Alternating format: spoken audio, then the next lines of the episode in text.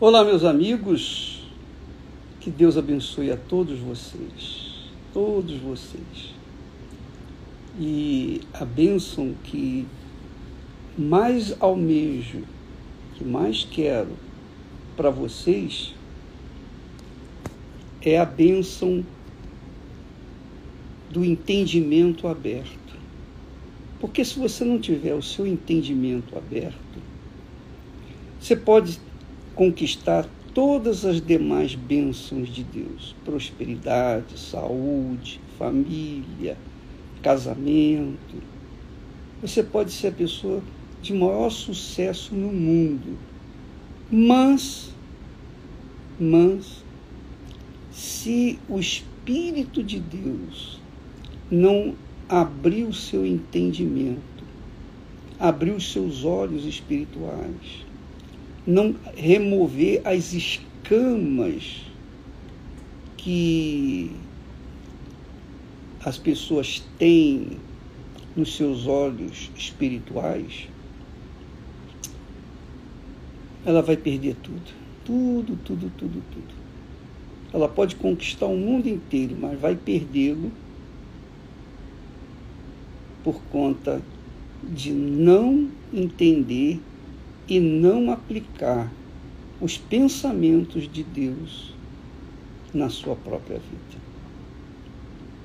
Isso é tão, é tão simples, mas tão profundo ao mesmo tempo, que quando a gente fala, quando a gente almeja que Deus venha abrir o entendimento das pessoas, muitas pessoas pensam que é o conhecimento, a inteligência, humana, não tem nada a ver uma coisa com a outra.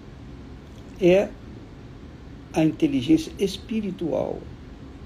São os olhos espirituais que enxergam o invisível, que entendem o, a, aquilo que é impossível para as pessoas entenderem.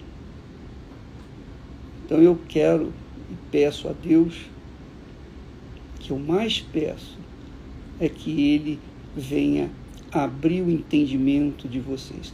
O apóstolo Paulo, dirigido pelo Espírito Santo, diz que o Deus desse século, o diabo, referindo-se ao diabo, cegou o entendimento das pessoas. A maioria da humanidade, das pessoas, a maioria tem o seu entendimento cegado. E só quando ela, só quando a pessoa compreende a palavra de Deus, quando Deus remove o espírito do engano, o espírito da cegueira espiritual, é que a pessoa diz: Ah, meu Deus, quanto tempo eu perdi, quanto tempo eu joguei fora longe de ti. Eu estava na igreja, conhecia a, letra, conhecia a letra da palavra, mas não, não tive acesso ao espírito da palavra de Deus. Isso é muito importante. Aliás, por falar nisso, foi que Salomão, Salomão não, que o, o rei Davi, na sua oração, seguindo aquele raciocínio que Davi reconhece o seu pecado e que ele disse: Olha, eu pequei somente contra ti, Senhor.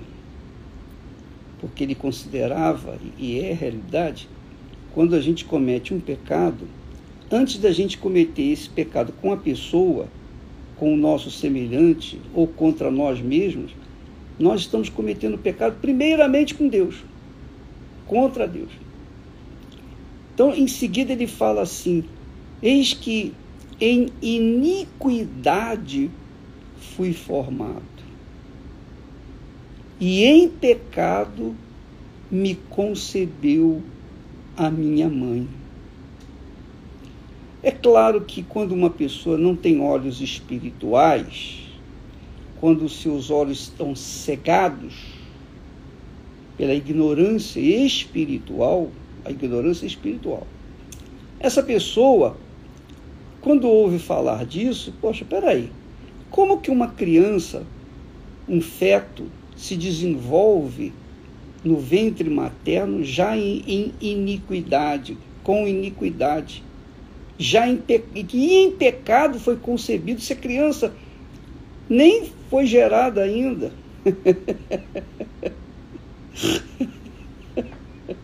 Você sabe por que eu estou rindo? Porque assim aconteceu na conversa de Jesus com Nicodemos. Jesus disse para Nicodemos, Nicodemos, se você não nascer de novo, você não pode nem ver o reino de Deus. E Nicodemos, então, e ele era um mestre, ele era um homem culto, digamos assim, um cientista religioso. Ele conhecia bem a lei, ele conhecia perfeitamente a lei, a palavra. Não conhecia o Espírito, claro. Então, Nicodemos respondeu: Senhor, mas como? Como eu? Ele não disse eu, mas como um velho pode entrar no ventre materno e nascer novamente? Quer dizer, Jesus falou uma. deu para ele a dica de como ele tinha que tinha que acontecer com ele nascer de novo, ele então interpretou que o novo nascimento, a pessoa tinha que voltar ao ventre materno e nascer outra vez. Ora, aqui nesse texto de Davi, nessa oração, ele diz assim: Eis que em iniquidade fui formado. Quer dizer, a formação dele o corpo dele, o ser dele, a alma dele, foi formada em iniquidade. Obviamente, ele estava se referindo à geração dele. Ele foi gerado em iniquidade. Não que os pais dele estavam vivendo em pecado. Eles eram casados, muito bem casados, honravam o casamento a instituição mais sagrada que existe na face da terra é o casamento do homem com a mulher. Então eles viviam dentro de um padrão ético, espiritual, que agradava a Deus. Jessé e sua mulher. Mas, por conta da natureza adâmica, quer dizer, a natureza de Adão e Eva, porque Adão e Eva eram puros, eles eram perfeitos. Eles foram criados com perfeição. Só que eles, por livre e espontânea vontade, resolveram corromper a pureza deles, corromper a natureza deles e, obviamente, gerar o pecado. Então, Adão e Eva não, não foram os pais apenas da humanidade, os pais da, dos seres humanos, mas eles foram os pais do pecado. Ora, Davi estava falando exatamente isso. Eu, eu nasci em pecado. Minha mãe me concebeu em pecado. Então, quando a natureza é adâmica, a natureza é pecaminosa. A criança que vai nascer, as crianças que estão sendo geradas nesse momento, já são geradas no pecado. Não significa dizer necessariamente que os pais tivessem pecado, mas a natureza dos pais era, é pecaminosa. Então vai gerar pecado. Pecado gera pecado. Só quando a pessoa nasce de novo, só quando ela é gerada pela água, pelo Espírito Santo, que ela se torna filha de Deus. Então as pessoas não nascem filhos de Deus. Aquela conversa mole para boi dormir que diz assim: ah, eu, eu, Deus me deu um filho. Deus deu um filho coisa nenhuma. Deus lhe deu condições para você ter filhos.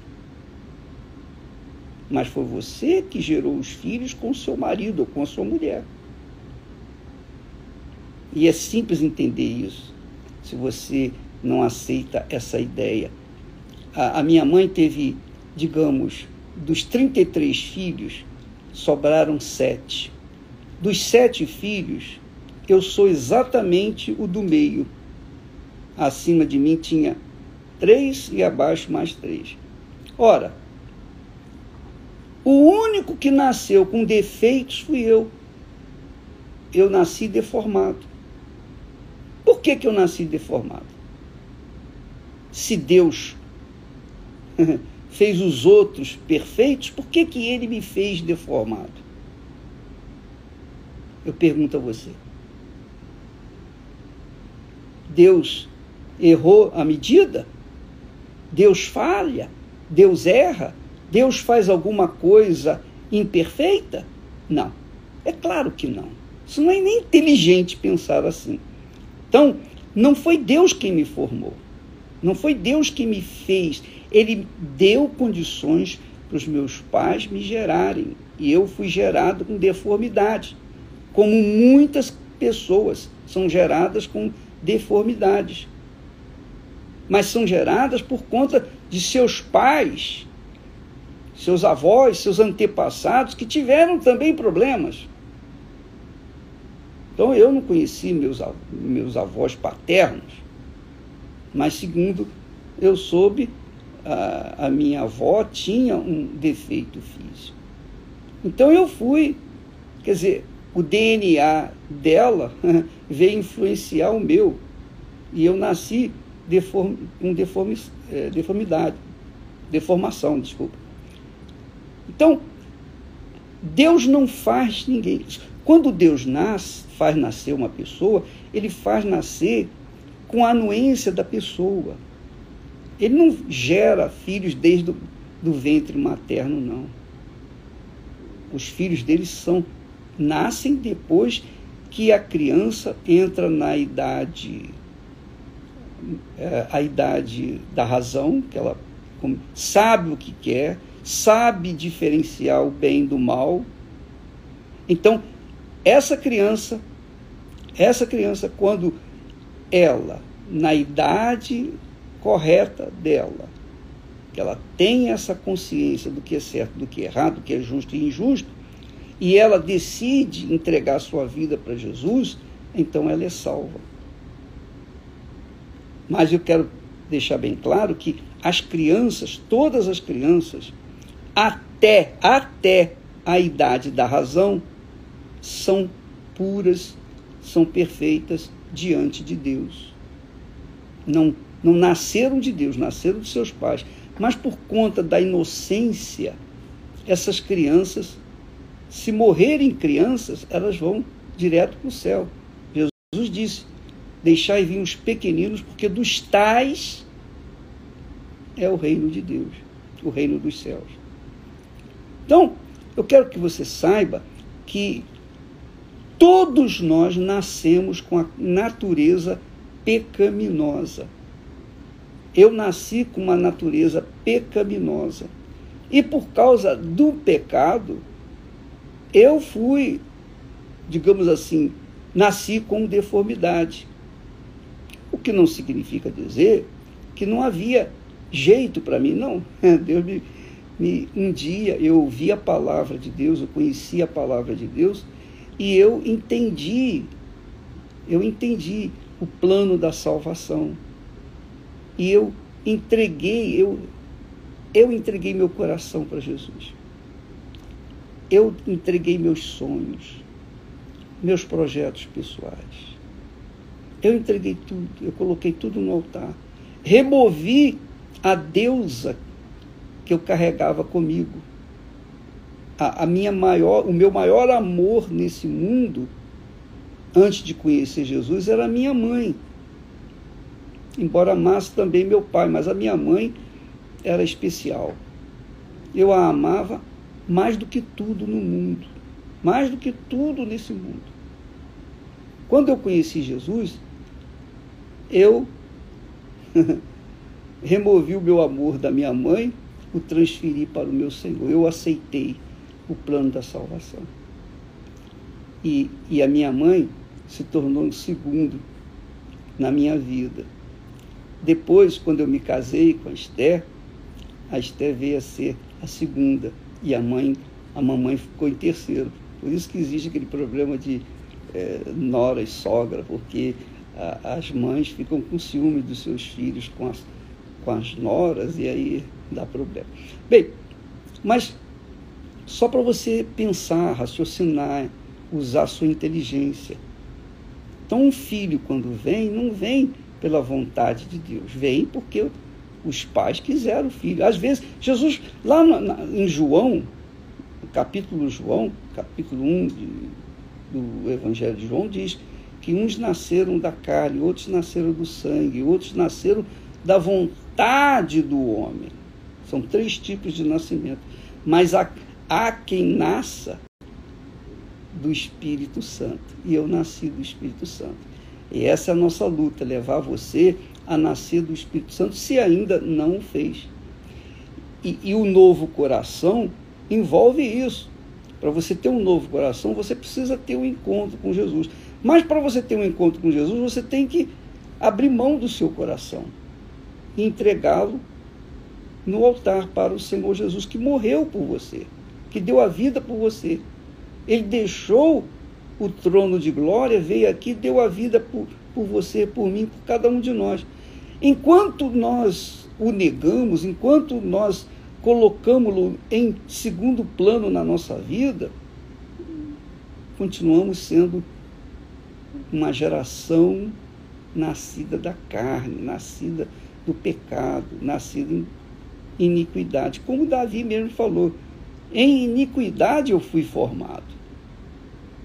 Em iniquidade eu fui formado. Claro que Deus conhecia Davi antes mesmo dele ser gerado lá no ventre de sua mãe. Mesmo assim, ele nasceu em pecado. Ele mesmo diz: E em pecado me concebeu a minha mãe.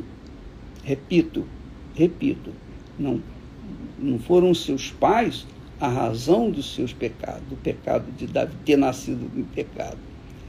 É que a natureza de seus pais era pecaminosa embora fossem, digamos assim, leais à religião judaica. Mas ainda assim, não havia um novo nascimento. E só depois que ele nasceu de novo, dizer, depois que ele teve uma experiência com Deus, é que realmente ele passou a ter uma nova natureza. A exemplo do próprio Jacó.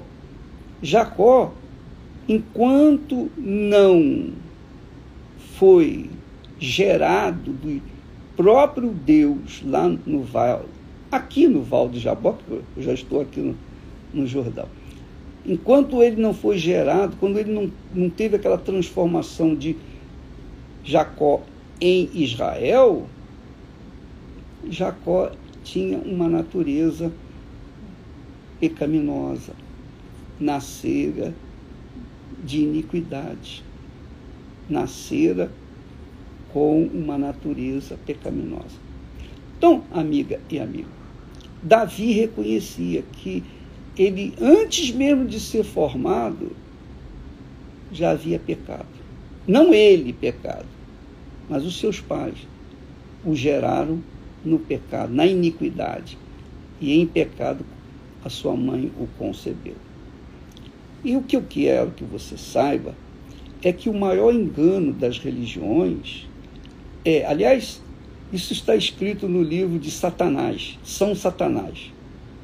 Primeiro, primeiro capítulo, versículo 1. A Bíblia de São Satanás. Todos são filhos de Deus. Todos os seres humanos são filhos de Deus. Isso é, é a escrita de Satanás. Esse é o maior engano do diabo.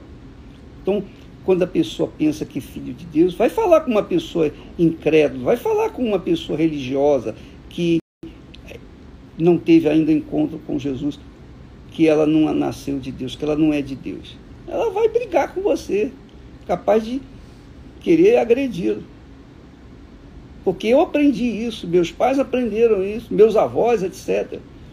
A bandida da religiosidade, a bandida das religiões, levam as pessoas, ou leva as pessoas, a um entendimento deturpado do projeto de Deus. Quem não nascer da água e do Espírito Santo não é de Deus, não é nascido de Deus. Jesus fala isso com clareza quando ele diz: o que é nascido da carne é carne. E o que é nascido do Espírito Santo é espírito. Quer dizer, uma coisa é você ser carnal, ter a natureza carnal, outra coisa é você ter a natureza espiritual. E é bom que você que nós tratemos desse assunto aqui agora, porque você pode se avaliar. Porque se você é uma pessoa tendenciosa para a carne, para os desejos do seu coração, é óbvio que você prova que você é uma pessoa carnal. Está escrito que os nascidos da carne nascem para a morte. Os inclinados para a carne são inclinados para a morte. Os inclinados para o Espírito Santo são inclinados para a vida. Você pode ler isso lá no, em Romanos capítulo 8. É por isso que Paulo chega ao ponto de dizer: quem não tem o Espírito do Senhor Jesus Cristo não o pertence, não é dele. Então, Davi, aqui, retrata nesse versículo quando ele diz: Eis que em iniquidade fui formado, e em pecado me concebeu a minha mãe. Isso não foi só ele, não. Toda a humanidade, todas as pessoas, a partir de Adão e Eva, nasceram em iniquidade, foram gerados em iniquidades e foram concebidas em pecado. Até que aconteça, aconteça aquilo que é, aliás, a proposta dessa campanha do Val de Jaboque. A transformação de Jacó em Israel. Quer dizer, a pessoa deixa de ser carne, carnal, inclinada para a carne, para ser uma pessoa inclinada para o Espírito Santo. E o que o que dificulta essa transformação? O que, que dificulta essa transformação? O que dificulta essa transformação é o coração. Porque o, o coração está agarrado às coisas dessa vida. Ah, aliás, uma pergunta que algumas pessoas já me fizeram. Bispo, o que, que, é que eu faço para entregar o meu coração para Jesus? O que, que é entregar o coração para Jesus? Basta você ver o seguinte: avalie, por favor. Você é uma pessoa que ama, você coloca a sua mãe, o seu pai, como eu era, meu pai, minha mãe era em primeiro lugar. Eu, a minha mãe era minha deusa, eu, eu a amava mais do que tudo, eu adorava minha mãe. Eu adorava minha mãe. Se quisesse brigar comigo, bastava xingar a mamãe. Aí eu já partia para a briga, para apanhar. eu era fraquinho também. Bem, o caso que você que está me assistindo, você tem o seu coração apaixonado por quem? Seu marido, sua mulher, seu pai, sua mãe, seus filhos, seu namorado, seu noivo. Você tem o seu coração na sua casa, você tem o seu coração é, nas conquistas materiais, no sucesso, você tem o seu coração, é, digamos assim, fissurado no dinheiro, você quer ter poder, você quer poder a qualquer preço, a qualquer custo. Então, tudo que o seu coração mais deseja, então mostra que o seu coração, a sua riqueza maior é aquilo que o seu coração quer. Você quer ficar mais bela, mais bela, mais bela, mais bela. Eu assisto aí a, as novelas, a novela bíblica, as novelas bíblicas, e muitas artistas, infelizmente, desgraçadamente, muitas artistas que eram belas por natureza estão ficando feias, estão horríveis, com a cara toda mascada, parece um chiclete. Por quê? Porque botam botox na boca, crianças, mocinhas, jovens, colocando botox na boca, botando botox aqui, ali, acolá querendo ser bonita, querendo ser mais bonita, querendo ser mais bonita, tentando apagar, ou melhor, tentando é, impedir o sol passar pela peneira. Não tem como. Então elas ficam feias, perdem a sua expressão mais linda, que é a expressão da idade. Quando a pessoa é nascida de Deus, ela prioriza o seu interior, os seus valores morais, espirituais. Mas quando a pessoa não é nascida de Deus, quando é nascida da carne, ela aprecia mais a sua beleza física, o que ela olha no espelho. Então ela sempre quer, sempre vai ver mais um defeito no seu rosto. Sempre vai ficar vendo um defeito no seu rosto. Porque ninguém é perfeito, ninguém nasce perfeito. Todos nós nascemos com defeitos, uns mais, outros menos. Às vezes o nariz da pessoa é um pouquinho para a esquerda, outros é um pouquinho para a direita. Outros o nariz é perfeito, mas um olho é maior do que o outro. um lado é maior do que o outro. Então, querer consertar, querer arrumar isso, preocupado-se com isso, ou preocupando-se com isso, a pessoa quer porque quer fazer plásticas e mais plásticas e mais plásticas. E sofre horrores. Nós temos visto aí imagens de artistas que eram lindíssimas. Hoje parecem, puxa, parece uma, uma, uma estátua, um mausoléu. Por quê? Porque quiseram mudar o seu exterior, se preocuparam com a sua beleza física. Então, você quer entregar o coração para Jesus? Você tem que deixar isso tudo. Você tem que abrir mão disso. Ó, eu, eu vou me cuidar, eu vou me banhar, eu vou me arrumar, eu vou. Se tiver de colocar um, uma, um batom, não tem problema. Se quiser pintar, não tem problema. O que não o que não se deve fazer é priorizar a beleza física, porque essa beleza física, cedo ou tarde, ela vai desaparecer. E a beleza espiritual, quem tem a beleza espiritual, vai permanecer. Quanto mais velho, é igual vinho, quanto mais velho, vai ficando melhor. e eu posso falar isso para você. eu posso falar isso para vocês. Graças a Deus. Então, amiga e amigo, a mulher ou o homem que coloca no seu coração a vaidade em primeiro lugar, mostra que ela é carnal, ou ele é carnal, que ele é nascido em pecado, foi concebido em pecado, que tem a natureza pecaminosa. E quer entregar o coração para Jesus, coloca tudo isso no altar. Isso é mais caro do que qualquer dinheiro, qualquer ouro, qualquer bem, qualquer patrimônio que se coloque no altar. E é aí que muitas pessoas não entendem. Ah, tem que dar tudo.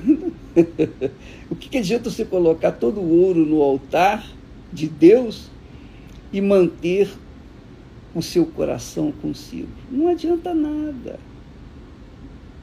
É por isso que Davi fala, e nós vamos ver isso nesses próximos dias, que sacrifícios de animais não te agradam, porque eu poderia fazê-los fácil, matar animais e colocar no altar.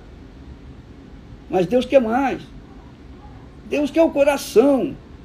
Deus quer a sua vontade, quer as suas cobiças, as suas vaidades, os seus projetos pessoais, os seus sonhos pessoais. Então, tudo, tudo, tudo todo o seu tesouro, a coisa que você mais prioriza nesse mundo, que se chama o seu tesouro pessoal, é ali que está o seu coração. E Jesus quer isso aí. Deus quer o seu coração, quer o seu maior tesouro. E se você não dá esse tesouro que você acha que é muito, muito, mas muito precioso, então você não tem direito ao novo coração, que é o coração divino, que é um coração que se submete, é submisso, humilde à mente do Senhor Jesus. Você está entendendo o que eu estou falando? Eu sei que a minha linguagem parece técnica, mas ela é espiritual. E para se entender essa linguagem, é claro que a pessoa tem que tem que ter o Espírito Santo abrindo entendimento, os olhos para poder poderem ver, os ouvidos espirituais para poderem ouvir. Lembra que Jesus falou: quem tem ouvidos para ouvir, ouça. Eu quero que Deus abra o seu ouvido espiritual para você ouvir, entender e colocar em prática. Porque se você, você e somente você é a dona, é o dono do seu coração. Só você é o dono. E só você pode colocá-lo no altar ou não, mantê-lo consigo.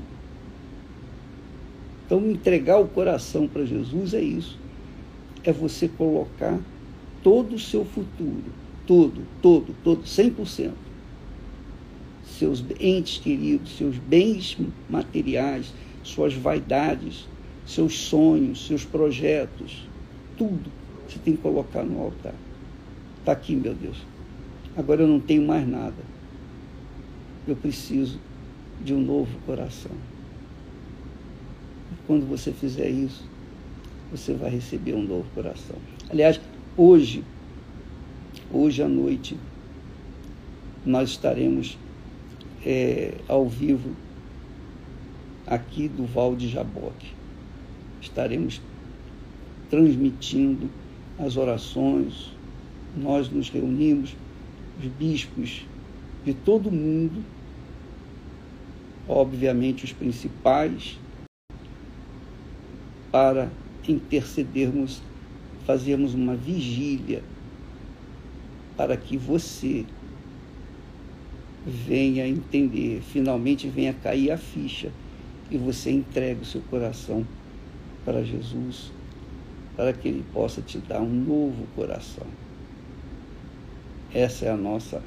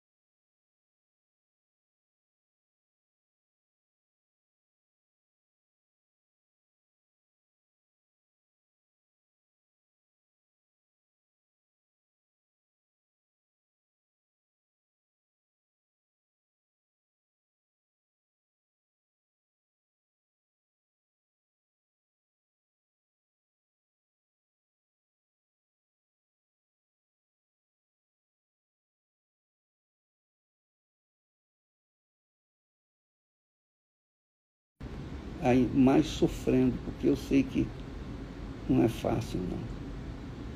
Às vezes, entender não é difícil. Difícil é colocar em prática. Isso é que é difícil. Muito difícil. Mas se o Espírito Santo convencê-la, convencê-lo,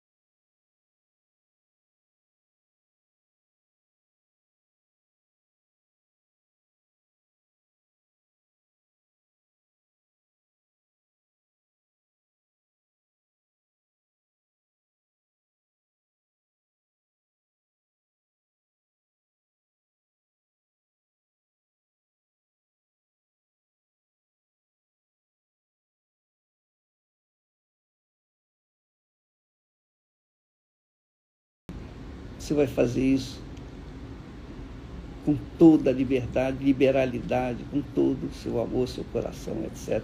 E Ele vai fazer a obra na sua vida. É o que nós esperamos. Deus abençoe a todos vocês e até logo mais. Graças a Deus.